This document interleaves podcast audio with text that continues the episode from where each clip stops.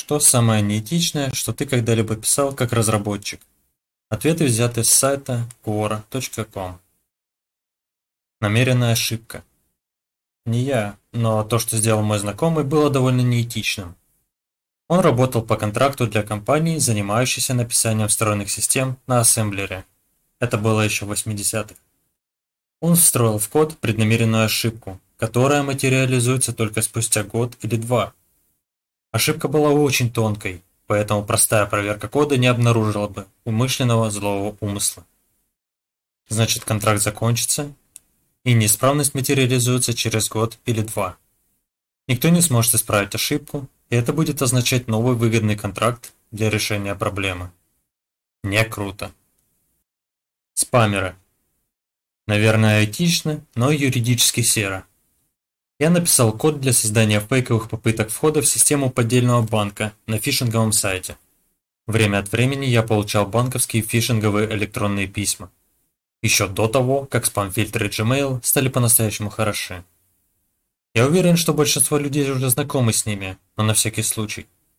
При таком мошенническом письме вы получали электронное письмо, которое выглядело так, как будто оно пришло от вашего банка, просьбой войти в онлайн-банкинг чтобы сделать что-либо.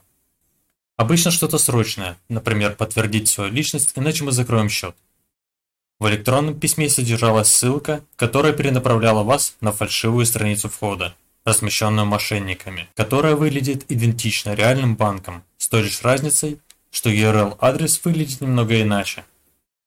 Идея состоит в том, чтобы обманом заставить людей попытаться войти в систему.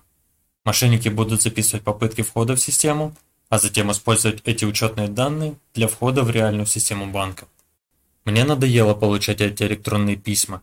Я написал код для генерации на вид реальных, но и совершенно случайных учетных данных для входа и постоянно предпринимал попытки войти на сайт мошенника.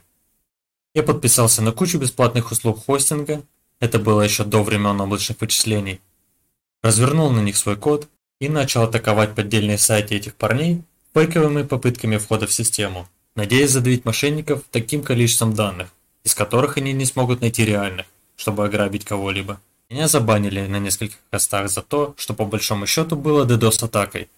Однако было достаточно легко зарегистрировать больше учетных записей и запустить скрипт снова.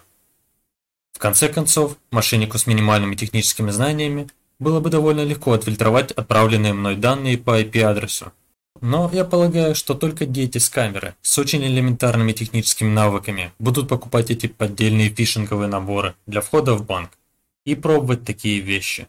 Надеюсь, я разочаровал многих 15-летних хакеров. Войдите в систему. Однажды я написал приложение на Visual Basic, которое имитировало экран для входа в систему Ctrl-Alt-Delete и устанавливало его при запуске при загрузке компьютеров в нашей школьной сети. Приложение запускалось до реального входа в систему и записывало введенный логин-пароль. Отправляло данные мне по электронной почте и отображало ошибку, показывающую неверный пароль, независимо от того, что они ввели. А затем само закрывалось, позволяя пользователю фактически войти в систему. Так мне удалось попасть в учетные записи некоторых учителей и получить доступ к интернету. В обычных детских учетных записях не было доступа в интернет, Раньше я продавал доступ за 50 пенсов в день. Ох и были времена.